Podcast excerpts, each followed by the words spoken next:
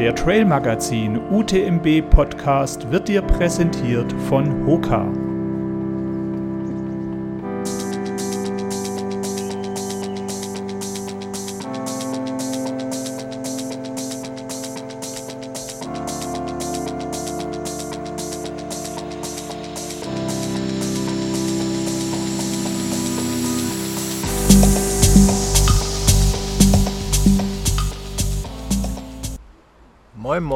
Bonjour und herzlich willkommen zur dritten Folge des UTMB Podcasts mit dem Trail Magazin. Mein Name ist Benny Bublak und äh, neben mir sitzt wieder der Lars Schweizer von Two Peaks Endurance.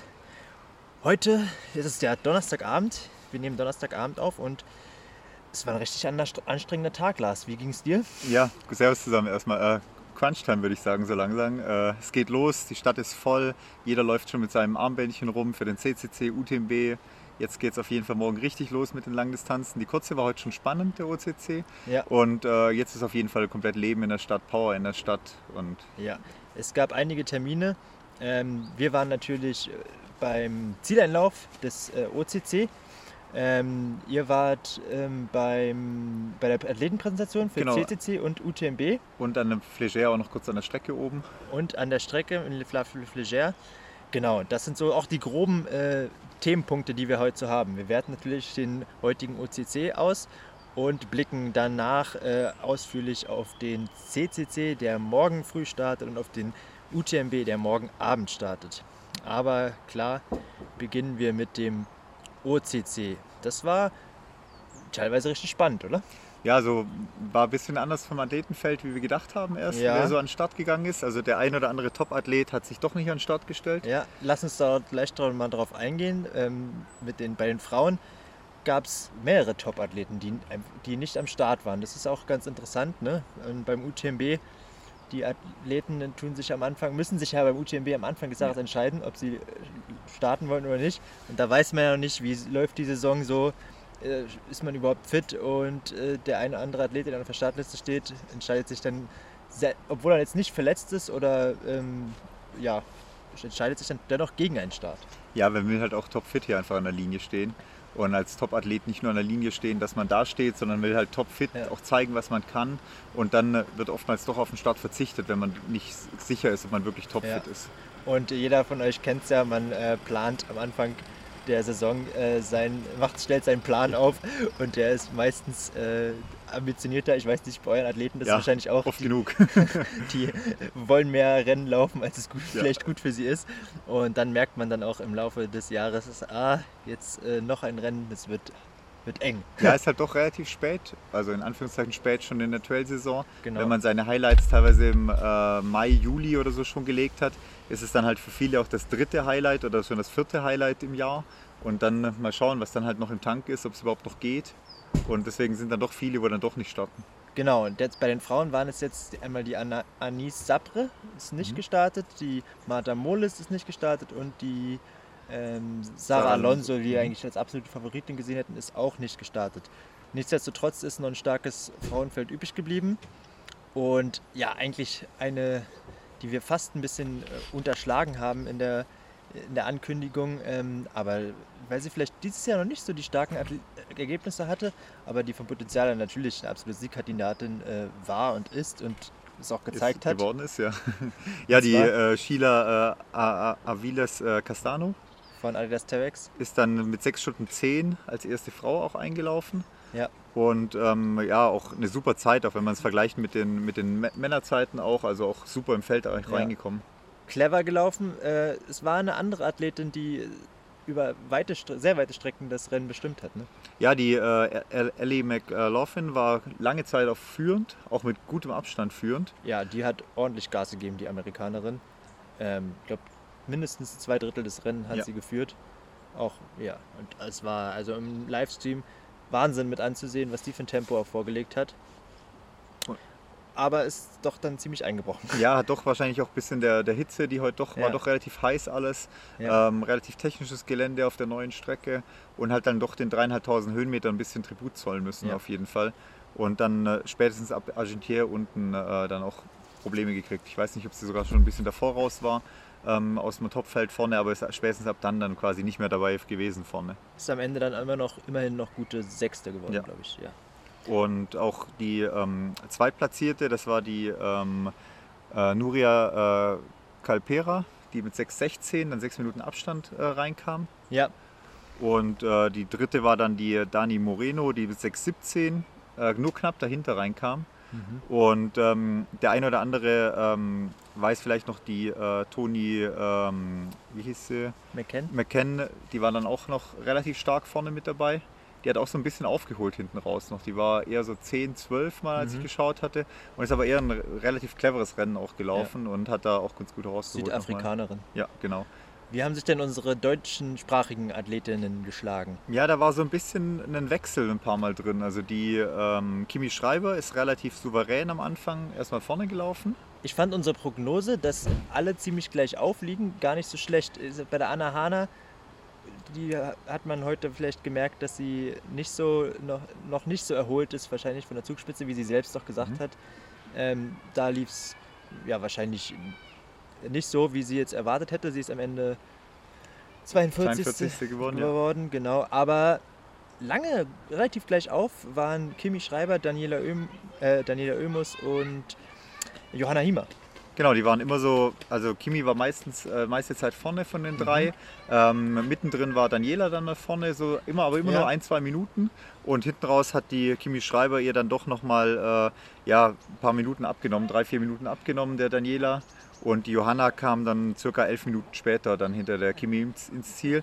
Die haben das Ganze aber bis äh, Flégère oben relativ offen gehalten. Also da waren es nur zwei, drei Minuten zwischen den drei.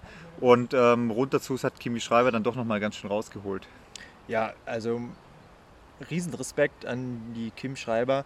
Ähm, super starkes Rennen von ihr. Äh, ja, hat bewiesen, dass sie ja absolut äh, hingehört in die Weltspitze. Hat ganz knapp nicht gereicht für die Top 10. Sie Ja, hat war 11, 12 oder sowas? Elfte war sie Elfte, und ja. äh, nur 15 Sekunden hinter Lina El Cortelanda. Die haben sich, ähm, sie ist zusammen mit Markus Mingo eingelaufen, also die Kimi. Mhm. Und ich habe gerade mit Markus noch gequatscht. Ähm, er hat das Ganze live beobachtet. Die haben sich tatsächlich in Chamonix auf dem letzten Kilometer noch ein Battle geliefert. Wir sind mal kurz vor und zurück an der, an der aufgebauten Treppe über die Mhm. Straße, war die Kimi kurz vorne.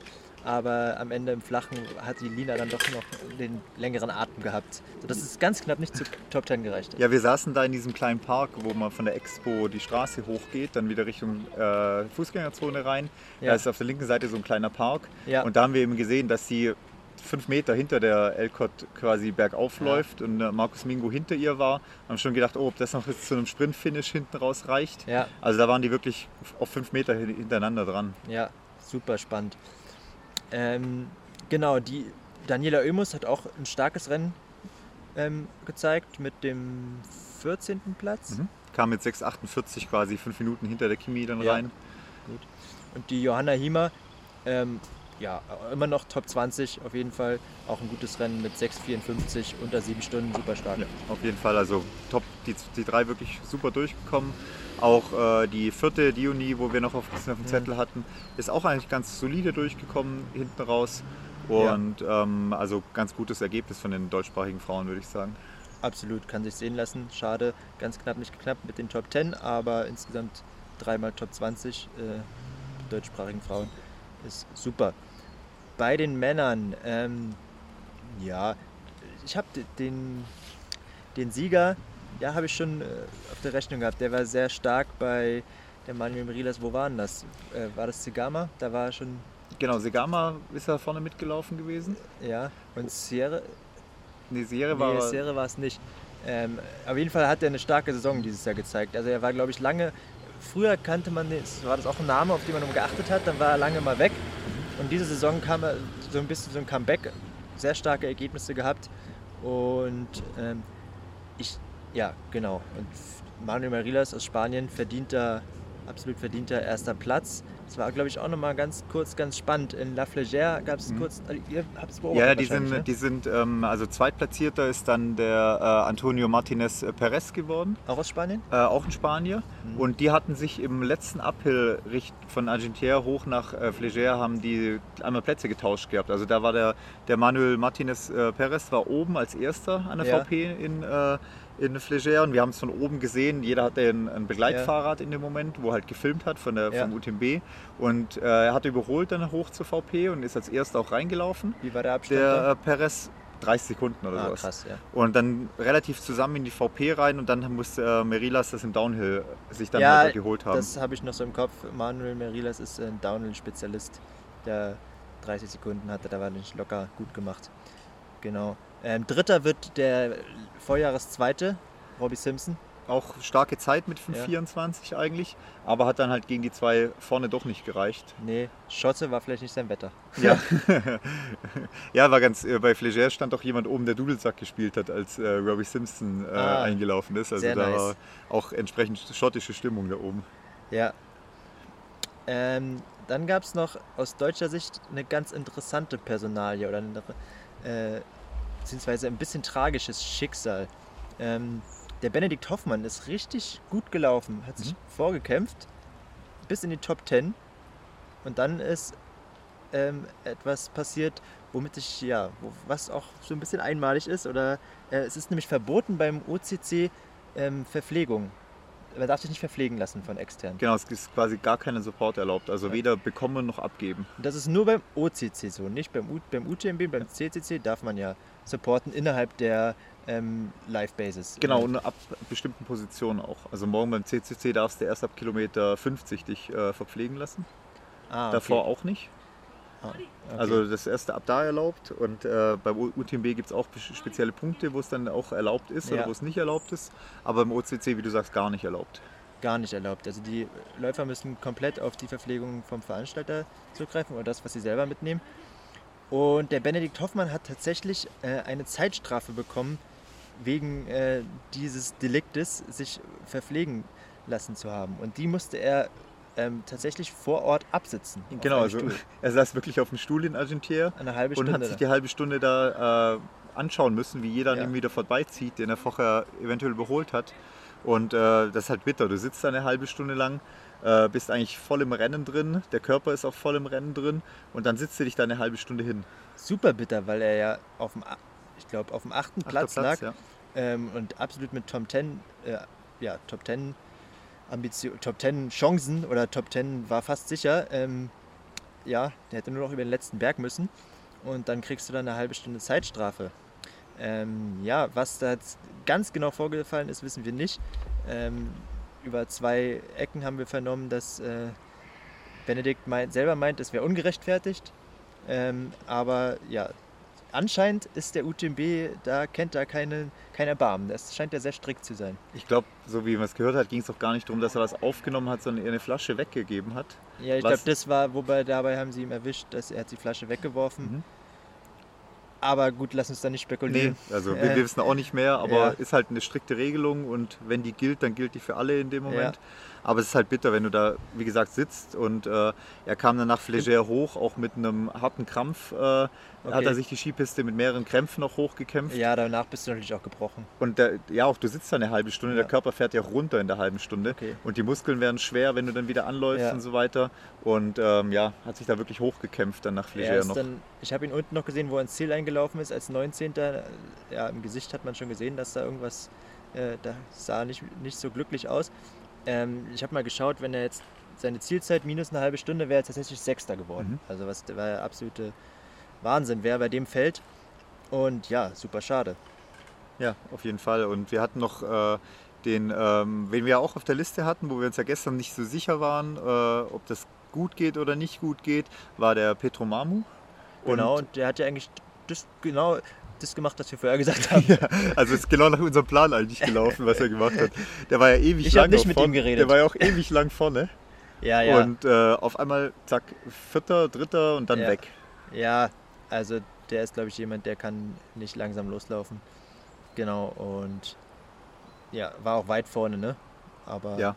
Ja, ja interessant. Ähm, was man noch vielleicht sonst von den Deutschen. Achso, was unbedingt noch erwähnenswert ist, äh, wir haben trotzdem einen deutschsprachigen in den Top 10 mhm. und zwar den Österreicher ähm, Andi Rieder vom Brooks Running Team. Er kommt aus dem Zillertal und ich habe ihn kurz noch gesprochen im Ziel. Er meinte, das ist die ja, die Leistung seines Lebens bisher und er war überhappy über das Ergebnis. Wahrscheinlich auch ein grandioser Zieleinlauf dann für ihn noch in den Top 10 rein gewesen. Ja, Und ja. das ist schon was Einmaliges da, das Dorf hoch oder die Straße hochzulaufen Ja. Richtung Kirche. Und er meinte, er hätte sich das vor zwei Jahren niemals erträumen können, dass er da so weit kommt. Und ja, ist auf jeden Fall äh, nicht mehr der jüngste Athlet, aber sehr talentiert, ja. Genau. Soweit der OCC. Haben wir noch was, was wir zum OCC, vom OCC berichten müssten? Ja, also ich dachte, die Zeit ist vielleicht ein bisschen noch langsamer. Also eigentlich war es ein gutes, schnelles Rennen für die Streckenänderung. Ja, wir haben jetzt die, die, beim Robbie Simpson ist es ganz gut zu vergleichen, denn der war letztes Jahr Zweiter und dieses Jahr Dritter und er war, glaube ich, 19 Minuten 19 langsamer. Minuten langsamer. Also ein bisschen was hat die Strecke schon ausgemacht. Ich hätte Ja. fast noch ein bisschen mehr vermutet eigentlich. Ja, von den Kilometern war es wahrscheinlich gleich. Es Mhm. war einfach ein bisschen, vielleicht Höhenmeter, ein bisschen schwieriger technischer, technisch. Aber ja, unsere Prognose, dass fünf Stunden auf jeden Fall nicht drin sind, war ganz gut. Der Sieger hatte jetzt fünf Stunden, 18 hat er jetzt fünf gebraucht. Stunden gehabt, 18. Das war, ja, ist immer noch ein Wahns wahnsinns schnell, wahnsinniges Tempo, was die da gelaufen sind. Ähm, ja, die haben auch erstmal im Ziel äh, gelegen. Ich glaube, der zweite äh, hatte, ja, Manuel Merila sah noch gut aus, aber der zweite Spanier, der hatte Krämpfe im Ziel. Ja, ja, ich bin auch, als wir da in der Flégère waren, sind wir gerade auch die Skipiste hochgegangen, als der Martin äh, Demetier uns überholt hat, für der Mhm. Italiener, das sind jetzt auch zwei Brüder. Der hat uns gerade überholt in dem Moment und wenn du da läufst, dann denkst du erstmal, boah, das ist eigentlich gar kein Tempo, das kann ich ja mitge mitgehen sozusagen. Also nach Ja. den dreieinhalbtausend Höhenmeter ist das Tempo, was die da halt hoch wandern oder Dann hoch hiken, ja. auch nicht mehr so krass, aber davor ist das Tempo Ja. halt Wahnsinn. Ja, Und ähm, der hat halt, und runterzu ist halt vor allem, wenn die in Richtung Ziel laufen, die waren knapp bei fünf, knapp unter fünf Stunden oben in Flégère Mhm. und da geht halt schon nochmal ordentlich was bergab. Ja. Ja, ein anderer deutschsprachiger Top-Kandidat war vielleicht noch der Jakob Herrmann, der eher auch vom Skibergsteigen bekannt ist, ein Dynafit-Athlet. Der ist, ich war gerade im Dynafit-Chalet kurz und der ist äh, leider gestürzt ähm, im Downhill nach äh, Argentière und ja, hat wirklich äh, ganz dickes, äh, dicken Knochen hier im Gesicht und ja, musste dann das Rennen leider beenden. Ähm, er meinte, er ist wirklich sehr defensiv angegangen und hat dann gehofft, am Ende noch ähm, viele Plätze gut machen zu können, hat sich auch so gut gefühlt, aber dann kam leider der Sturz dazwischen. Da war natürlich ein bisschen geknickt. Genau. So viel zum OCC war. Guter Auftakt. Auf jeden Fall, also eh wirklich äh, ähm, beim CDS war ja doch ein bisschen größer die Abstände aber, und also Pomeré war ja relativ schnell dann führend, aber hier Ja. wirklich ein Rennen, wo schnell die Positionen noch, noch mal gewechselt haben, wo hinten Ja. bis hinten raus Spannung war. Zielsprints also, gab's. Zielsprint gab, also wirklich nochmal äh, Spaß gemacht vom Rennen her. Ja. So, dann wird es Zeit, auf die großen Showdown zu blicken. Ähm, lass uns anfangen mit dem CCC. Der startet morgen um äh, Neun. Ja, neun. Wie sind kurz nochmal die Specs Genau, 100 Kilometer, 6000 Höhenmeter. Ähm, von Courmayeur? von nach nach Chamonix? Chamonix rein. Äh, viel auf der UTMB-Strecke. Mhm. Also die laufen, glaube ich, eine kleine Schleife und dann komplett die UTMB-Strecke. Ja. Ähm, und war gerade schon eine richtig gute Stimmung auch bei der Athletenpräsentation. Gut was los gewesen, fast alle Kandidaten auch da gewesen, fast alle Athleten da gewesen. Ja, Ähm, Riesenstimmung mit den Zuschauern auch in dem Moment. Also ja, cool. Lass uns doch kurz nochmal, ähm, gibt es da deutschsprachige Favoriten? Ähm, bei den Frauen gibt es auf jeden Fall eine sehr junge Athletin von The North Face. Genau, wir haben die Ida am Start, die ja auch schon äh, dieses Jahr den Innsbruck gewonnen hat, den Ja. 100er äh, relativ souverän, auch, also oder komplett souverän eigentlich gewonnen hat. Ja, Und ähm, da auf jeden Fall mit dem Wechsel auf die Langdistanzen echt nochmal stark äh, zugelegt hat. Also ja. Und wir haben euch wieder einen O-Ton mitgebracht von der Ida. Den hören wir uns jetzt mal an. Hallo, hier ist Ida.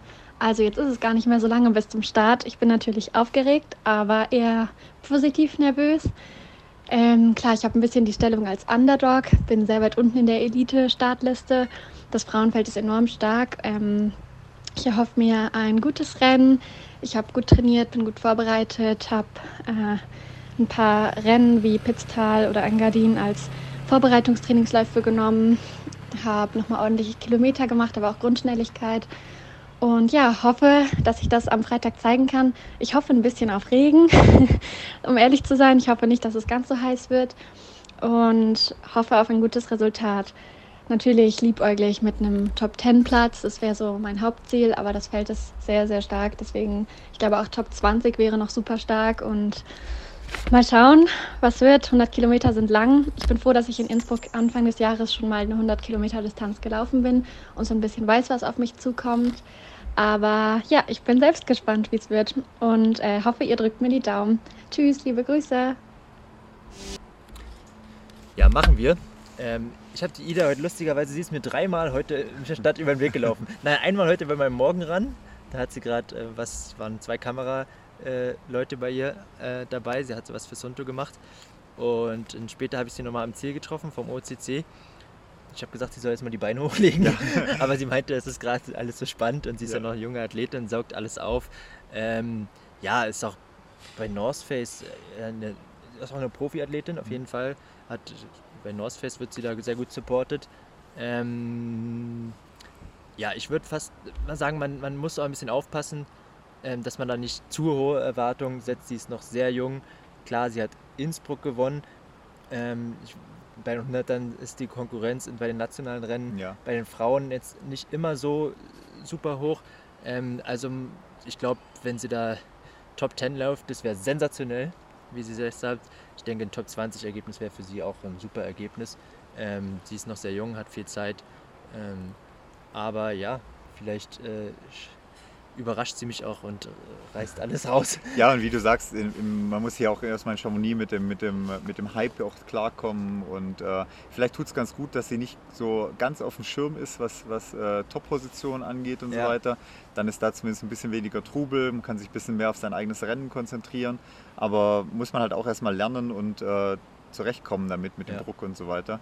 Und es ist ganz gut, wenn sie jetzt Erfahrung sammeln kann, hier das erste Mal und dann vielleicht nächstes Jahr, übernächstes Jahr auch mit, dann mit einem Top-Ergebnis auch hier ja. rechnen kann.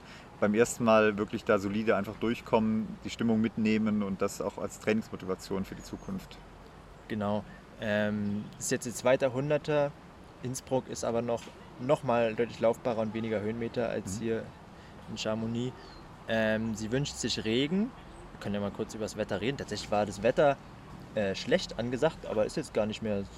Soll man ab und zu vielleicht mal schauern und so ein bisschen Regen, aber die schlechte Prognose, die wir vor zwei, drei Tagen haben, die hat sich irgendwie äh, deutlich gebessert. Ja, es wechselt so die ganze Zeit. Äh, Anfang der Woche war noch irgendwie nur Sonne und erst Samstagnachmittag Regen. Dann war jetzt auf einmal wieder ab morgen Nachmittag schon Regen drin und alle am Oh, Hilfe, Regen und so weiter. Ja. Und jetzt ist eher wieder ein bisschen anders von der Vorhersage, dass vielleicht mal ein Schauer durchziehen ja. kann. Aber auch dann sind nur ein, zwei Liter oder sowas angegeben als Niederschlagmenge. Also kein Dauerregen die ganze nee. Nacht oder so. Also insgesamt fast, würde ich sagen, perfekte Bedingungen für einen CCC und UTMB? Ja, für CCC sowieso. Ähm, die werden auf jeden Fall laut Wettebericht mehr als die Hälfte sowieso trocken laufen und wenn dann mal ein kurzer Schauer kommt und du läufst als gerade im vorderen Feld nicht voll in die Nacht rein, ja ist es voll okay. Ist es vielleicht am Mittag sogar erfrischend? Genau, und nur hinten raus musst du halt dann schauen, wie schnell es abkühlt oder wie nass dann wird. Wäre halt ja. für die langsamen Athleten, Athletinnen ist halt dann doch kalt, wenn man halt einfach nass ja. geworden ist. Also wir haben jetzt nicht irgendwie mit äh, Streckenänderungen wegen Gewitter oder Kälte zu rechnen oder Schnee das äh, sieht ganz gut aus, dass wir da die Originalstrecke äh, uns anschauen können. Ja, sind auch bei beiden äh, Rennen, sowie CCC als auch UTMB, beides mal das normale Basic Kit äh, erlaubt äh, fürs, fürs, für die Pflichtausrüstung. Ja. Kein Cold Weather Kit oder kein Hot Weather Kit, also völlig normal. Der UTMB rechnet mit ganz normalen Voraussetzungen. Genau. Ähm, CCC bei den Männern haben wir jetzt keinen deutschsprachigen Athleten, der so irgendwie mit vorne reinlaufen würde aber äh, mit unter den Favoriten steht der Johannes Obermüller. Den können wir auf jeden Fall noch kurz erwähnen. Das ist ein äh, sehr ambitionierter, sehr motivierter junger Athlet aus München und der läuft jetzt das erste Mal äh, in Chamonix Genau, mit knapp 800 äh, ITRA-Punkten. Ja. ja. wir haben bei den Frauen noch eine interessante Kandidatin eigentlich. Die ähm, Rosanna Buchauer haben wir noch am Start ah, du, CCC. Ich bin ja total. ich habe die Rosanna jetzt irgendwie auf dem UTMB. Äh, nee, die äh, CCC, aber die, ja hat, die hat der UTMB auch nicht auf dem Schirm. Also der, der UTMB als Veranstalter hat Rosanna auch nicht so wirklich auf dem Schirm, weil ähm, die nicht in der Liste steht bei den Elite-Läufern. Und zwar war da am Anfang irgendwie was ein bisschen durcheinander mit einem Attest bei der Anmeldung bei Rosanna und dadurch ist sie nie auf die Liste gerutscht, was die Eliteläufe angeht. Steht aber jetzt nach dem Eiger, wo sie ja den Kursrekord gelaufen ist und so weiter, doch mit 770 Punkten oder sowas äh, äh, in der ITRA-Liste. Also Top-Ergebnis äh, in der ITRA-Liste drin. Und ähm, ja, muss man schauen, was da morgen geht. Ich meine, keiner hat sie auf dem Schirm von den Offiziellen. Äh, vierthöchste ITRA-Punkte von allen Starterinnen. Also mal schauen, ob da bei Rosanna morgen was geht. Ist allerdings auch ihr erster 100 da. Also muss man auch ein bisschen dann schauen, ob sie da auf die 100 gut zurechtkommt, beziehungsweise was da machbar ist. Aber ich denke, da äh, ist schon was drin, auch bei Rosanna. Weil sie vor allem halt im Hiken, im Technischen halt auch einfach stark ist. Absolut. Und äh, ja, für mich äh, Schande über mein Haupt, dass ich sie jetzt übergangen habe, weil für mich ist sie aktuell gerade die beste deutsche Trailläuferin. Und im, im Eiger war es ja wirklich das mit 780 Punkten, was sie für den Eiger gekriegt hat, war es das ähm, dritthöchste, nee, das elfthöchste Frauenergebnis, das dieses Jahr gelaufen wurde von der ITRA-Punkten mhm. her. Also wirklich Top-Favoritin, deutschsprachig auf jeden Fall. Aber muss man halt schauen, wie der erste Hunderter funktioniert bei ihr. Ich habe ja auch einen O-Ton von ihr. Das halt gut, dass du es jetzt sagst. Hi aus Chamonix, ich bin die Rosanna vom Team Dinofit und befinde mich gerade in den letzten Vorbereitungen äh, für meinen ersten Hunderter, den UTMB CCC. Ähm, Fühle mich sehr gut, gespannt, etwas nervös. Ähm, ja, meine Vorbereitung lief sehr, sehr gut den Sommer, äh, hat ein paar sehr gute Rennen, gute Trainingsblöcke und mein Ziel ist jetzt stark durchzukommen, an die Vorgaben von meinem Trainer zu halten, das durchzuziehen und bei jeder Versorgungsstation noch ein Lächeln auf den Lippen haben und dann hoffentlich freudestrahlend ins Ziel zu laufen. Ähm, ja, also alles geben und hoffen, dass die ersten 100 Kilometer richtig gut laufen. Sie will sich an die Vorgaben vom Trainer halten. Das ja. hört man doch gern, oder? ja, auf jeden Fall. Also Arne wird das sicher gerne hören. Wir haben gestern länger mit ihr gesprochen und äh, sie freut sich richtig auf das Erlebnis, den 100 auch hier zu laufen. Äh, ist auch ein bisschen nervös, hat sie gemeint, aber ist halt normal bei dem, bei dem Rennen und äh, ja. will halt auch abwartend einfach schauen, wie sich dann nach vorne arbeiten kann. Aber das ist ja vielleicht mal ganz interessant äh, bei so einem Elite-Athleten. Äh, was sind denn so ungefähr die Vorgaben? Was besprecht ihr denn kurz vorm Rennen noch mit, den, mit euren Athleten? Ja, also meistens haben die Athleten für sich eigentlich schon ganz guten, also die Elite-Athleten einen ganz guten Plan, was die Verpflegung angeht. Da ist meistens nicht mehr so viel nötig. Die haben auch äh, hier meistens einen Supporter irgendwie mit dabei, ähm, der dann zu ein, zwei Stellen kommt, wo Nutrition austauscht und so weiter, wo es erlaubt ist. Und ähm, dann gibt man halt eine Menge ungefähr vor, was an Kohlenhydraten Sinn macht. Also wenn man sagt, 80 Gramm, versuche am Anfang 80 Gramm Kohlenhydrate reinzukriegen. Ähm, hinten raus wird es eh weniger, wenn man fauler wird, was Essen angeht. Und äh, mit welcher Herzfrequenz man das Ganze am besten dann angehen sollte. Ob man ein bisschen defensivere Herzfrequenz rausgibt am Anfang, um sagen, okay, zieh lieber die länger durch. Da gibt es auch so Athleten und so Athleten, die sich dann hoch ein bisschen mehr pushen können, runter aber wieder erholen von der Herzfrequenz. Oder ob es vielleicht ein Athlet, Athletin ist, die ähm, die Herzfrequenz relativ eben durchziehen, mhm. also runter auch pushen und die Herzfrequenz hochhalten und dafür hoch, aber nicht ganz so pushen und die Herzfrequenz dann nicht zu hoch ziehen. Also das ist von Athlet zu Athlet ein bisschen unterschiedlich und das spricht man dann auch einfach durch da habe ich gleich mal eine Anschlussfrage, die mir gerade in den Sinn kommt. Weil ich habe das nämlich letztes Jahr beim UTMB auch probiert. Ich habe mir so ein, selber so eine Herzfrequenzschwelle gesetzt, sodass ich in Zone 2 mhm. absolut aerob bleibe. Das hat aber null funktioniert, weil ich, äh, ja, ich weiß, ich bin nicht so losgelaufen, eine 410, 415er Schnitt im Flachen aus Chamonix raus aber meine Herzfrequenz war, ich weiß ja, was ich bei dem Tempo für eine Herzfrequenz habe, aber meine Herzfrequenz war beim UTB 10, 50 Schläger höher, als ich normalerweise bei dem Tempo hat. Was machst du jetzt? Soll ich jetzt äh, deswegen eine 440 laufen? Es lag wahrscheinlich einfach an, diesem, an der Aufregung, weil da einfach tausend Leute stehen und die dich anschreien. Ja, das ist, das ist die Aufregung. Halt ja, das, das, aber was macht man Pushen. dann? Ja, die, wenn das so ein, zwei Kilometer passiert, ist es jetzt nicht der, das, das große Problem. Aber es, nee, ja, ich glaub, das Problem hat, ist, wenn es sich länger hinzieht. Also. Aber das glaube ich, hat es war mindestens, ja, ich glaube, irgendwann hat sie sich beruhigt, aber das war eher so nach einer Stunde oder so. Eben, und dann ist halt schon eine Stunde wirklich fast zu viel Energie draufgegangen. Okay. Also ist bisschen, da ist wirklich Bremsen äh, angesagt. Aber ich habe sonst überhaupt null mehr Anstrengung mhm. gefühlt. Es hat sich übelst wie sonst, so, es hat sich genauso angefühlt, als wenn es 10, 50 Schläge weniger mhm. wären. Aber es war halt einfach ja, sie war halt einfach höher. Na ja, gut. genau, das ist das mit, mit der Aufregung dealen, eventuell dann einen anderen Parameter wie, wie, den Watt, wie ein Ja. Wattmesser oder sowas zu Rate ziehen, wo man sieht, okay, ich überziehe auch gerade Ja. trotzdem, auch wenn die Herzfrequenz vielleicht gerade noch höher verrückt spielt, um da ein bisschen den, äh, die Rückmeldung zu haben. Aber das ist die Aufregung, mit denen alle halt dealen müssen einfach. Aber Gefühl ist auch halbwegs okay. Ich Gefühl bin ist auch völlig ich okay, noch, ja. Ich bin noch der Gefühlsläufer. Ja. okay, ja, nee, cool. Ähm, genau, aber dann kommen wir jetzt zu den Männern. Genau. Also habe ich eben schon gesagt, äh, da haben wir jetzt keinen, der jetzt ganz vorne reinläuft, aber den Johannes Obermüller haben wir schon erwähnt. Genau, beim CCC. Dann können wir jetzt uns äh, auf die internationalen Mhm. CCC-Favoriten stürzen. Da Ja, wir, haben bei den Frauen halt mit, äh, die, mit der Blandine Lioronel den absoluten Kracher am Start Ja. stehen. Mit 810 ITRA-Punkten sicherlich mit Abstand äh, die stärkste Läuferin im Feld. Ja, die kennt, die, die, die ist jetzt nicht so, äh, ähm, ist jetzt irgendwie nicht so unterwegs bei irgendwelchen Serien, ähm, also bei Golden Trail oder Skyrunning oder so, aber die ist oft bei so Weltmeisterschaften, bei offiziellen Weltmeisterschaften von den Verbänden, da ist sie, sie ist schon Weltmeisterin geworden, glaube ich. Ja, hat die Europameisterschaft dieses Jahr Dieses auch schon Jahr hat sie gewonnen. die Europameisterschaft gewonnen.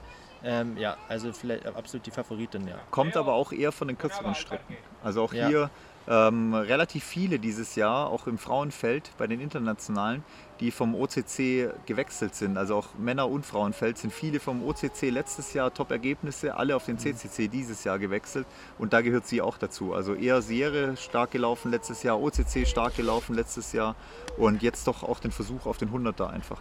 Ja, viele, die vielleicht auch gerade jetzt ihre längste äh, Distanz haben, morgen. Äh, Erstmalig. Genau, dann haben wir Jasmine Loser. Ja, oh, da kann ich jetzt gar nichts zu. Es ist eine Amerikanerin. Ja, genau. Wir haben die ähm, Jasmine Loafer, die ist Amerikanerin. Die ist, äh, ja, ich habe sie als Wundertüte hier mal aufgeführt, Ja. weil auch da keine europäischen Rennen so ein bisschen da sind. Die hat relativ hohe ITRA-Punktzahl, aber da noch keine wirkliche History. Mhm. Und ähm, dann haben wir noch die ähm, Ida Sophie haben wir durchgesprochen, die AB Hall haben wir natürlich noch am Start. Auch Amerikanerin von Adidas Terex. die beim äh, äh, Innsbruck 65 dieses Jahr schon gewonnen hat, Transgran Canaria zweite geworden ist und letztes Jahr auch zweite beim CCC war. Also hier auch äh, eine starke Punkte mitbringt. Und ich habe noch jemand, äh, der so ein bisschen, ähm, ja, wo auch keiner auf dem Schirm hat, wo auch deutsche Athletin ist, ähm, die, diese Svenja Esmahan, wo auf der Liste steht. Die ist erster beim äh, Rennen in Kanada geworden, wohnt aber in Mhm. Nordamerika, hat aber Aha. zumindest, ist zumindest als Deutsche aufgeführt. Okay. Also mal gucken, was da, äh, was von ihr zu erwarten ist. ja, äh, Marcela Vasinova ist noch am Start. Soweit ich weiß, ist für sie auch, ist sie, ist sie auch eher auf den kürzesten Distanzen unterwegs, Ja. noch nie 100 Kilometer gelaufen. Äh, lebt in Österreich, äh, ursprünglich Tsche äh, Tschechien. Genau. Genau, wir haben die Katrin Götz, die erfahrene Schweizer Läuferin noch am Start. Ah, ich glaube, die habe ich jetzt aufgeschrieben, aber die startet, glaube ich, nicht. Ah, okay, die kann ist sein, die ist nicht am Start. Ja. die verletzt. Genau. Äh, als Deutsche haben wir noch die Lisa Mehl am Start, ähm, wo ich jetzt aber kurz, ja, die kurzfristig gehört habe, sie ist jetzt nicht in absoluter Topform, aber nimmt sehr gern als langen Tag in den Bergen mit. Und da kommen wir vielleicht später nochmal zu sprechen. Lisa Mehl hält aktuell noch die beste deutsche Zeit beim UTMB mit 33 Stunden. Okay. Mhm. Ja. Genau, soviel zu den Frauen. Wir sind gespannt, wie sich Ida und Rosanna schlagen vor allen Dingen. Bei den Männern ist es richtig dicht. Also bei den Männern CCC diesmal, da muss man lange runterscrollen und da ist man immer noch bei 850 Ja. äh, UTMB-Indexpunkten. Das war auch gerade bei der Elite-Präsentation, da haben sie den Top 10 Mann aufgerufen und der hat schon 898 Punkte gehabt, wo du denkst, ja super, du bist ja schon über 900, um da in die Top 10 überhaupt reinzukommen. Also Wahnsinns äh, Ballung vorne. Auch hier, wie gesagt, relativ viele vom OCC von letztem Jahr auf den CCC gewechselt.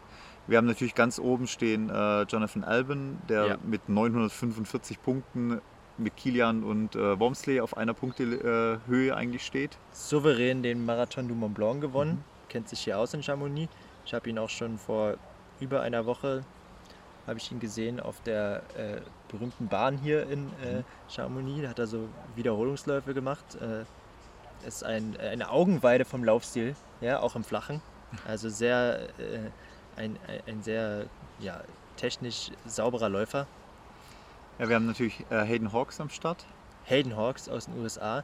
Ähm, natürlich absolut äh, mit großen, ja, große Fähigkeiten, aber bei ihm habe ich immer so die, die Zweifel, ob diese, diese vielen Höhenmeter und dieses Alpine hier, ob ihm das liegt oder ob er eher so der, ja, die, die schnelleren Laufbahnrennen braucht. Ja, doch heute jetzt zumindest, also mal die Athletenpräsentation sausen lassen. Also okay. mal gucken, ob er morgen äh, am Start steht oder ob er einfach nur heute Abend nicht konnte oder irgendwie ja. gedacht hat, nee, ich gebe mir den Trubel jetzt nicht heute Abend. Also Athletenpräsentation hat er auf jeden Fall sausen lassen. Wir haben, wo man auch vielleicht mit rechnen muss auf jeden Fall, den äh, Chinesen am Start stehen, Yasheng Shen. Ja. Der hat den Eiger dieses Jahr mit neuer Rekordzeit äh, gewonnen, mit 10,5 Stunden knapp. Mhm. Also auch hier ein sehr, sehr schneller Läufer, der technisch auch gut unterwegs ist. Eiger ist auch jetzt nicht so ganz leicht lauf, laufbares Rennen. Ja. Also von, auf den muss man auf jeden Fall achten. Und ähm, auch Peter Engdahl am Start, der ja auch in Europa dieses Jahr schon starke Rennen mit äh, Innsbruck und auch beim Zugspitz Super Trail mit überragendem Vorsprung auch äh, gewonnen hat. Ja, Peter Engdahl. Ähm auch aber, glaube ich, äh, eher seine äh, längste Distanz bis jetzt. Mhm. Genau, ist auch, also Super Trail, Zugspitze waren 60, in Innsbruck waren es 40 Kilometer, beides mal mit großem Vorsprung, aber eben das erste Mal auch so eine lange Distanz in dem Fall. Ähm, dann haben wir den äh, äh, Südtiroler Andreas Reiterer noch am Start, der äh, bei Miut Fünfter war, den äh, Großglockner auch schon gewonnen hat der ähm, Lavaredo ähm, leider ausscheiden musste dieses Jahr mit Rückenproblemen, der da sonst ganz gut dabei war. Und äh, Hochkönigmann Skyways äh, und Lavaredo dieses Jahr leider nicht gefinisht hat. Also mal schauen, ob das jetzt ihm morgen wieder gelingt ja. zu finishen. Mit dem aber auf jeden Fall zu rechnen ist. Der hat am Dienstag noch Bergintervalle mit Hannes gemacht. Also sollte, gesehen, ja. sollte auch fit sein soweit. Ganz spannend finde ich noch einen anderen Athleten, den Gian Machet Schiktans. Mhm der ist mir das erste Mal über den Weg gelaufen, als er, als ich letztes Jahr, hatte ich ja in der letzten Folge erzählt, bin ich als Vorbereitung im Engadin Ultra Trail gelaufen, zu, also vor dem UTMB. Und den hat er souverän gewonnen vorm Stefan Hugenschmidt. Ich glaube, ich ist wirklich noch ein junger Athlet, äh, ein Schweizer. Und das war, mit dem hat sich ja der Hannes beim Lavaredo so gebettelt. Genau, ich wollte gerade sagen, da ist mir das erste Mal aufgefallen, ja. als er so lang vor Hannes auch teilweise noch rumgelaufen ist beim Lavaredo, ja. bis ihm dann hinten raus doch ein bisschen die Kräfte äh, ausgegangen ja. sind am letzten Berg, hat Hannes dann wie letztes Jahr schon gegen den ähm, oh, ich weiß gerade gar nicht mehr, gegen wen es war, ich glaube gegen Reiterer sogar, ähm, am letzten Berg, den sich geschnappt hat. Ja. Und, äh, mit nee, es war Simon Eimerich. Ah, es war Eimerich letztes Jahr, genau, ja. Mhm ähm, der auch morgen auch der startet, Start, ja. CCC startet. Ja. Und ähm, genau, und der äh, Schicktanz, der ist mir das erste Mal aufgefallen, war danach aber erstmal, wie er bei Instagram auch selber geschrieben hat, relativ lange verletzt, mit Hüfte, glaube ich, ein bisschen ja. Probleme gehabt. Also mal gucken, ob er morgen fit am Start steht. Und hat aber schon einige gute Einheiten in letzter Zeit gemacht. Habe jetzt bei ah, Instagram war er so nach bisschen, Lavaredo verletzt? Ja, nach Lavaredo ah, war er okay. erstmal verletzt. Ich habe ihn dann bei Instagram mal jetzt eine Weile lang verfolgt. Okay. Und hat jetzt wieder ein paar gute Einheiten gemacht gehabt und äh, schauen, ob er morgen komplett fit am Start steht. Ja, ist, glaube ich, jemand, der wahnsinnige Volumen fährt. Ich hatte ihn mhm. auch bei Instagram gesehen. Unglaublich viel hochvolumig trainiert. Und ja, den man noch nicht so, viele noch nicht so auf dem Schirm haben, aber ein unglaubliches Talent, glaube ich auch. So müsste man, sollte man mal drauf achten morgen. Genau. Bei den, ja. So viel zum CCC. Ähm genau, da rechnet der UTMB morgen gegen 19.30 Uhr mit dem ersten Finisher. Also wer sich nach dem Livestream Start UTMB noch den Abend schön vertreiben will, kann da beim CCC dranbleiben. Zehneinhalb Stunden? Zehneinhalb Stunden rechnen die. Ist ja. sportliche Zeit auch auf jeden Fall. Mal gucken, ob das einer, ja, das einer holt. Deckt sich so mit den Siegerzeiten vom letzten Jahr. Ähm, wer war denn, ist denn der Titelverteidiger aus dem letzten Jahr? Titelverteidiger habe ich jetzt gar nicht gerade auf dem Schirm aktuell. Ich müsste mal. Ah, ähm, äh, Thibaut äh, Gavier hatte gewonnen letztes Jahr. Ja. Stimmt, Thibaut Garivier, der dieses Jahr den UTMB läuft. Genau, also hier auf jeden Fall neuer Sieger, Titelverteidiger nicht wieder am Start beim CCC. Wir haben Abby Hall, die zweite war letztes Jahr am Start bei den Frauen. Genau. Die erste Frau von letztem Jahr haben wir auch nicht am Start. Ähm, und auf jeden Fall mal schauen, wer sich jetzt die neue CCC-Krone holt. Und wie gesagt, lohnt sich morgen Abend nach, nach dem Start einfach am Livestream sitzen zu bleiben den ganzen Abend. Mhm. Weil man wird vom UTMB einiges mitkriegen, live bis zur ersten äh, VP. Ähm, und wird dann halt nach, nach die Zielanläufe vom CCC auf jeden Fall mitkriegen. UTMB ist ein gutes Stichwort. reden wir nochmal über das, das Rennen, was einmal um dieses äh, Massiv führt. 170 Kilometer, 10.000 Höhenmeter, ein Brett. Und ja, es geht morgen um 18 Uhr los. Mhm. Das Wetter ist wie gesagt äh, bestens angekündigt. Und ja, aber es gibt einige Unwägbarkeiten, wer so alles äh, überhaupt äh, es zur Startlinie schaffen wird, oder? Ja, ist ein bisschen, ein bisschen offen gehalten, so die ganze Geschichte. Also ähm, wahrscheinlich hat es eh jeder von euch gestern schon mit Kilians Post gelesen. Ja, Ähm, aber erzähl trotzdem mal, was hat er der ein geschrieben? bisschen offen gehalten hat. Der hat geschrieben, er war vor Sigamas, hat er sich schon nicht gut gefühlt, zu hohe Herzfrequenz, HRV im Keller. Ähm, hat dann Sigama ja gemacht, wie jeder weiß, auch mit teilweise Problemen äh, bergauf. Sehr auch. senal. Äh, Sierresinal, nicht Sigama, genau. Sierresinal bergauf auch Probleme gehabt, äh, Krämpfe, hinten raus doch ganz wieder gut dran gelaufen eigentlich. Hat dann gemeint, danach war dann der Test positiv. Ähm, Ja, Hat also offen- wir wissen ja, dass äh, Emily positiv war. genau, hat offen gehalten, wie es aber im Moment aussieht. Also hat er nicht Also seine weiter Frau geschrieben. Emily war. Genau, Emily war dann positiv. Die hat vor ein paar Tagen geschrieben, dass sie wieder negativ ist. War auch hier schon unterwegs jetzt die letzten Tage. Und äh, Kilian hat es aber offen gehalten in seinem Posting, wie es aktuell aussieht. Er hat laut seinem Posting, ist er positiv, aber hat keine Symptome. Genau, das war so sein, seine Aussage. Und er hat gemeint, er will nochmal mit dem Doktor Rücksprache halten, ob er für sich verantwortlich und auch für alle anderen Athleten verantwortlich morgen starten kann. Also offiziell weiß man nichts bisher. Ja, da wird es schon vor dem Start spannend, wer überhaupt zum Start kommt. Und er war, ihr wart bei der Athletenpräsentation? Er war nicht da bei der Athletenpräsentation bisher. Also Wäre ja entweder, auch blöd, wenn er positiv ist. genau, entweder weil er halt positiv ist und sich das auch nicht riskieren will oder weil er halt äh, ja, sagt, ich bin positiv, kann morgen auch nicht starten, dann bin ich auch nicht bei der Präsentation. Also weiß man noch nicht so genau. Ja. Wär, ich finde es schade. Ja, auf jeden Fall. Also das, äh, das wäre natürlich ohne Kilian. Äh, ist, Kilian ist Kilian, da ist das Renommee äh, im Elitefeld natürlich, sinkt dann natürlich. Aber äh, nichtsdestotrotz sind da noch äh, mindestens 30, anderen Grana Ja. 30 andere Granaten am Start. Ähm, ich glaube, Wormsley wäre auch traurig, weil er will ja gegen Kilian gewinnen. Ja, das Duell, da fiebern ja, fie- fiebern ja beide drauf hin. Also Wormsley hat ja dritten Anlauf äh, vom UTMB jetzt, äh, will natürlich neben Kilian starten, will natürlich... Vierter, glaube ich schon. Oder vierter sogar schon, oder? Ich glaube, die letzten beiden Male ist er ausgestiegen und das erste Mal ist er Stimmt, da ist er, rein, Da ist er Fünfter reingekommen, genau, geworden. ja. Also vierter Versuch schon äh, jetzt und äh, will natürlich mit Kilian zusammen da auch starten und das Battle halt auch wirklich haben. Auch schon allein, dass danach nicht jeder sagen kann, wie wäre es denn mit Kilian geworden oder sowas, da, da willst du halt einfach das, das Battle auch haben. Ja. Äh, Wormsley war da bei dieser Präsentation, ist mir davor auch einmal in der Stadt über den Weg gelaufen, Kappe tief ins Gesicht gezogen, Maske auf, um ein bisschen in Ruhe sich zumindest durch die Stadt bewegen zu können, weil er sonst Du hast ihn trotzdem erkannt. ja, mit seinen Krau- Krauselhaaren hinten unter der Mütze raus war er dann doch erkennbar. Okay. Und so große, so viele große, schlachsige äh, Jungs laufen da jetzt dann auch nicht rum, die aussehen wie er.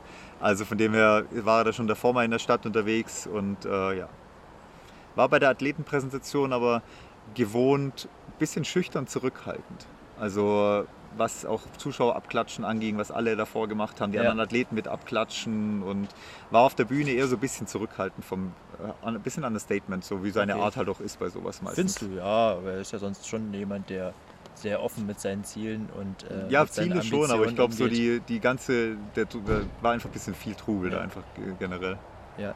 Ich habe mir auch einen einen Podcast mit ihm angehört und da meinte er, äh, der hat der äh, Moderator gefragt, ähm, ob alles außer ein Sieg für ihn eine Enttäuschung wäre und das hat er ganz klar verneint und meinte, hat dann irgendwie auch den schönen Satz gesagt, dass äh, ja, äh, failure, failure is the most likely outcome in this race. Ja. So, also ähm, das Scheitern ist die wahrscheinlichste, äh, das Wahrscheinlichste beim UTMB und ja, das ist wahrscheinlich so.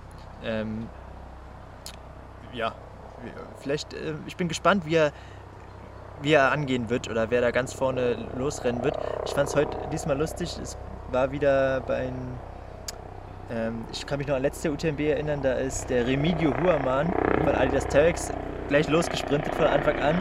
Und heute beim OCC ist wieder ein Terex-Läufer gleich vorne weggelaufen. Aber schn- relativ schnell geschluckt worden. Ich habe da manchmal äh, die Vermutung, da wird einer geopfert, um, um die. Um ein bisschen Tempo reinzubringen und äh, Nee, das nicht. Um einfach mal den äh, Sponsor an der Kamera so. zu präsentieren. Das einer muss, doch. einer muss. Ja, genau. Ähm, äh, ja, ich habe aber auch mit Hannes geredet und habe ihn auch äh, gefragt, ob er so einen kleinen Plan hat, ähm, wie er angehen wird oder ob er sich komplett auf sich konzentriert oder ob er auch auf die anderen guckt und mitgehen wird. Und das können wir uns jetzt natürlich auch mal anhören.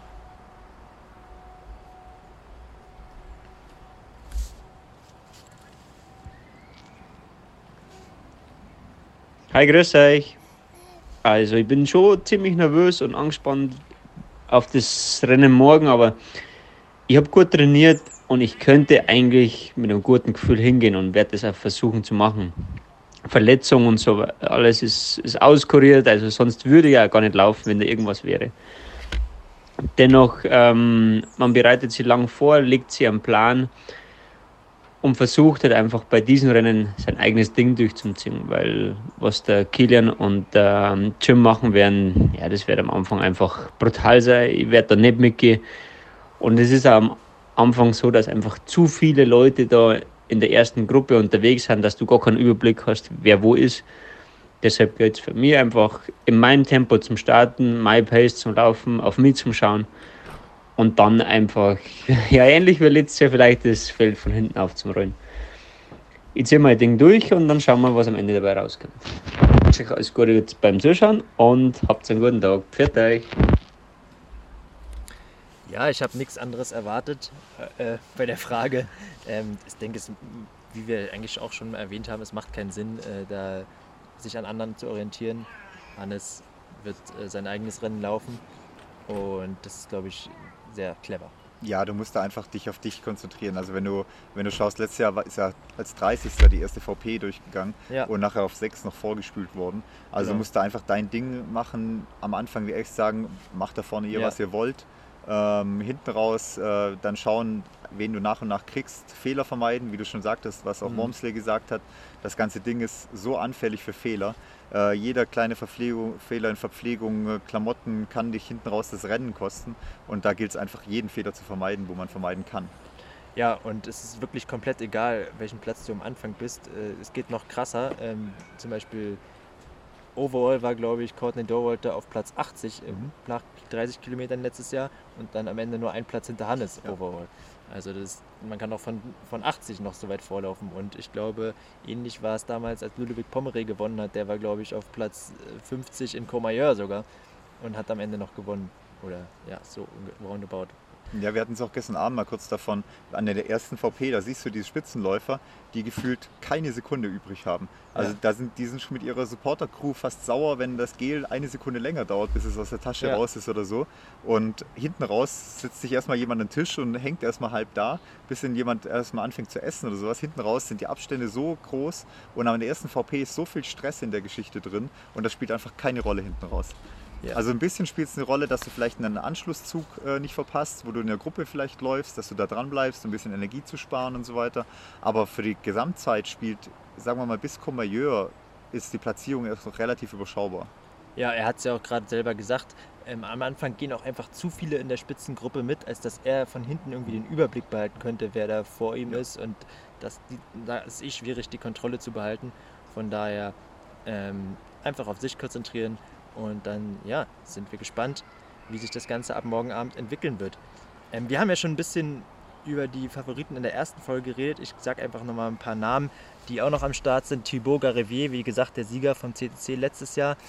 Auch ein absoluter Favorit, Aurelien, Aur- Aurélien Dunam Palas, Zweiter vom Zweiter letzten Jahr. letztes Jahr, genau.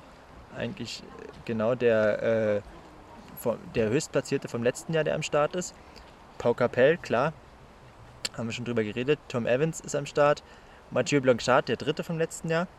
Ähm, Spanier Pablo Villa von Terex, ähm, der ja auch hohe Ambitionen hat, ähm, TDS schon mal gewonnen hat. German Granger von On Running.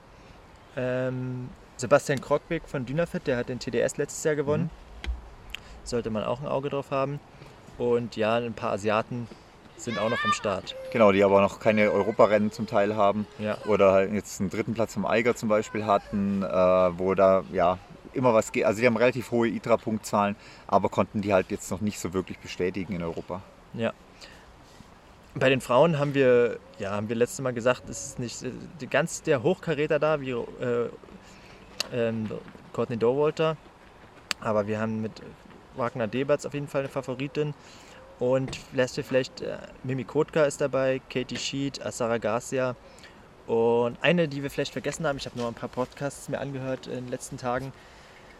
Ähm, Sabrina Stanley ähm, hat den Hard Rock ähm, vor zwei Jahren gewonnen, ist eine Terex-Athletin und ja, eine sehr selbstbewusste Terex-Athletin. Ich würde sogar fast äh, mich so weit aus dem Fenster lehnen, dass sie so selbstbewusst ist, dass es äh, schon an der Grenze zur Arroganz wirkt.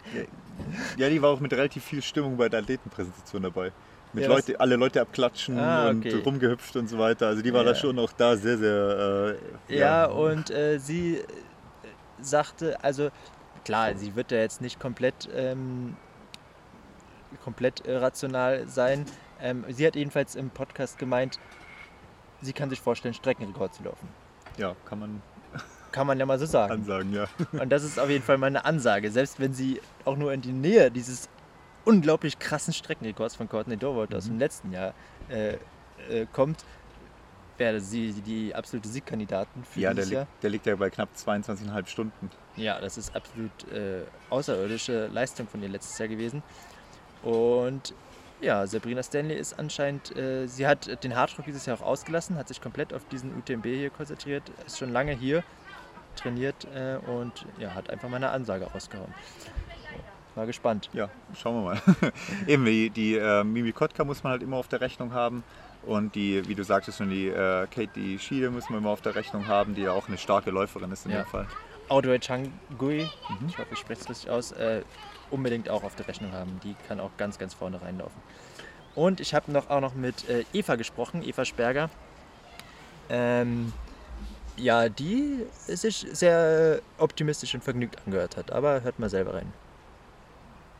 Ähm, also wie ich mich fühle, gerade wirklich äh, sehr, sehr, sehr gut. Ähm, ich hatte eine, ähm, ein Training, das dieses Jahr ähm, schon anders lief, einfach viel mehr Umfang, weniger Intensität und viel, viel mehr Umfang. Und ich hatte äh, gerade so vor ähm, Anfang August eine Woche, wo ich ähm, 170 Kilometer Tour Monte Rosa auf vier Tage mit der Lucia gelaufen bin und dann nochmal ähm, ja, wirklich viel Umfang und zweimal 50 Kilometer, also insgesamt viermal innerhalb von acht Tagen. Und da habe ich am Ende dieser Phase nochmal den 50er von der Eigerstrecke gemacht und für mich in echt einer super Zeit und total fit und mit ganz viel Spaß und Freude vor allem. Also da habe ich es richtig genossen, den Downhill runter zu laufen. Also das hat mir super viel Vertrauen gegeben ähm, und verletzungsfrei, also komplett verletzungsfrei durchgekommen durch die ganze Saison. Das ist ja alles andere als selbstverständlich. Und ähm, genau, von daher bin ich wirklich guter Dinge, sehr gut gelaunt und meine Ziele haben sich wirklich stark verändert. Ich bin ja das erste Mal mit einer Zeitvorstellung von so 27 Stunden reingegangen und eigentlich letztes Jahr auch noch, obwohl ich es da schon ein bisschen relativiert habe. Ähm, letztes Jahr bin ich super langsam angegangen, trotzdem nicht durchgekommen. Ähm, und dieses Jahr ist es so, dass ich mir wiederum vorgenommen habe, wirklich langsam anzugehen, ähm, sehr vernünftig zu starten, also painfully slow könnte man sagen. Und ähm, habe einfach, äh, ich möchte einfach durchkommen. Also ich möchte einfach ganz sicher durchkommen und ähm, von den ITRA-Punkten bin ich auch weiter runter gerutscht, also auch gar nicht äh, so hoch gerankt. Das finde ich eigentlich ganz super, weil ich dann wirklich mein Ding machen kann und ähm, ja, genau, einfach das so nehmen kann, wie es kommt. Mittlerweile ist mir einfach sehr klar, dass in so einem langen Rennen äh, kann es gut gehen, aber es kann auch einfach immer alles Mögliche dazwischen kommen. So ist es einfach. Ähm, man darf nicht erwarten, dass es, dass es gut läuft und ich möchte es einfach wirklich genauso nehmen, wie es kommt und habe auch wirklich innerlich ähm, einfach im Hinterkopf, vielleicht noch die beste deutsche Zeit zu erreichen. Das wäre noch cool. Ähm, das hat mir die Lisa als Motivation noch mitgegeben, dass sie die beste deutsche Zeit mit 33 Stunden bis jetzt hat. Wenn ich das unterbieten könnte, wäre es natürlich auch cool. Ja, das hört sich doch äh, sehr optimistisch an. Ja, hoffentlich dritter Versuch, hoffentlich mit einem Finish dieses Jahr. Aber man merkt schon, dass sie von der Einstellung her sich doch anders jetzt hinstellt auf das Rennen hin.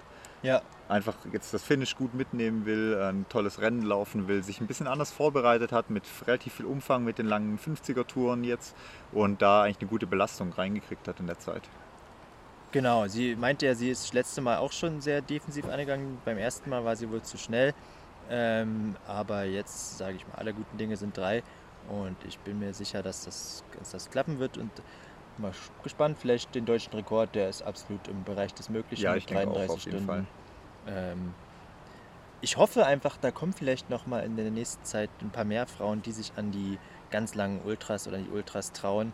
Ähm, das, ja, da ist noch Potenzial, oder? Ja, sie ist so ein bisschen die letzten Jahre ja immer die Ein- Alleinkämpferin gewesen, so ein bisschen auf diese langen Ja, Distanzen. gefühlt, ja. Und dann auch jeder natürlich auch gedacht, boah, Eva muss da auch gewinnen im internationalen Ja. Vergleich und so weiter. Und, weiß, und die Rolle war doch nicht so immer so ganz lieb, glaube ich, diese Ja. Favoritenrolle. Und da fehlt halt auch ein bisschen dahinter so die, die, die Substanz oder die nächsten, Ja. wo halt da auch mal hochkommen können. Aber jetzt kommen ja einige ähm, gute deutsche Athletinnen hinterher mit der Rosanna Buchauer, mit der Kimi, die super heute ein super Ergebnis eingefahren hat. Die Rosanna Buchauer, die sich auch sehr wohl fühlt auf den langen Distanzen und äh, wo wir hoffen, dass es beim CCC morgen gut läuft und dann sicher auch irgendwann mal der Step zum 100 Meiler kommen wird. Und ja, von daher sind wir da ganz optimistisch. Und freuen uns sehr auf morgen. Und ein langer Tag geht zu Ende. Der morgige wird noch länger Der wird noch länger, also wenn er überhaupt äh, endet, je nachdem. Man kann ja selber entscheiden, wie lang äh, man dran bleibt. Äh, wir, ja, wenn Livestream können wir ja mal kurz quatschen. Ich hab, hast du ein bisschen geguckt heute? Ja, ich habe immer mal wieder von oben reingeschaut Ja. äh, unterwegs. Ich meine, man kommt ja, wenn man auf die Live-Ergebnisse kommt, gar nicht um Livestream drum. Das startet ja immer automatisch mit auf der Stimmt, Webseite. Und ähm, war schon coole Bilder mit dabei, relativ Ja. viele Kameraläufer, Fahrräder mit am Start. Und das Ganze wird halt morgen nochmal getoppt beim Ja. UTMB auf jeden Also Fall. Qualität, Qualität auf jeden Fall sehr hoch. Man war immer mit, mittendrin im Rennen, also auf Trails, auf den Forststraßen. Zwischendurch hatten sie mal ein bisschen die Orientierung verloren, wer vorne ist. Mhm. Das einmal. Das war vielleicht äh, ganz ein bisschen schwierig. Also ähm, vielleicht war dann auch, äh, oft war de, die Kamera dann nur beim Führenden. Und manchmal hätte man sich noch ein bisschen mehr Wechsel gewünscht, aber klar, dann braucht man auch sehr viele Kameras. Ja, auch beim Zieleinlauf vom OCC war es dann erstmal ein bisschen verwirrend, weil sie hatten die ganze Zeit den zweiten Mann eingeblendet, der nach Cham- Chamonix reinläuft. Ja. Und die zweite Kamera, also die hatten so einen Splitscreen, war schon aufs Ziel gerichtet Ja, und hat den ersten Mann erwartet, aber es hat noch zwei Minuten gedauert oder so, bis der reingelaufen ist. Ja. Zu dem Zeitpunkt hätte man sich vielleicht doch die Live-Binder gewünscht von dem ersten Mann, der noch durch Chamonix läuft, um so ein bisschen auch zu sehen, was vorm Ziel los ist und wo der überhaupt ist und so auf der Strecke. Ähm, da war die Regie so vielleicht ein bisschen so auf dem falschen Bild drauf oder vielleicht war auch keine Kamera beim anderen in dem Moment. Und aber insgesamt top Livestream auf jeden Fall lohnt sich morgen Abend lang dabei zu bleiben. Wie gesagt, CCC-Einlauf, erstmal UTMB-Start. ja ab Und morgen früh quasi. Ab morgen früh schon CCC für den C-Start, genau, ja. bis durchziehen bis morgen Mittag, holt euch die Chipstüten raus, ja. stellt das Bier kalt, ähm, zieht die Thrombosestrümpfe an und dann ab auf die Couch. Ja, wir selber müssen ja auch, müssen ja auch einen, einen Platz Ja, wir sichern sind- schon am Start. Wir sind ja ein Glück in Chamonix, wir dürfen äh, an der Strecke uns bewegen. Genau, und am Start musst du dir halt auch schon zwei Stunden vorher einen guten Platz Ja, sichern, das mache ich nicht. um, um am Start gut mit dabei zu sein. Und äh, Samstag dann das gleiche für den Ein Zieleinlauf einen wieder. Ja. Sehr gut. Ja, wir freuen uns. Äh, vielen Dank, dass ihr wieder dabei wart bei Folge 3. Wir sehen uns wieder bei unserer letzten Folge, Folge 4. Die kommt dann nach dem UTMB. Am Genau. Sonntag ist die sicherlich online im Laufe des Tages. Und bis dahin ähm, viel Spaß beim Livestream gucken und ciao, ciao. Ja, schönen Abend euch.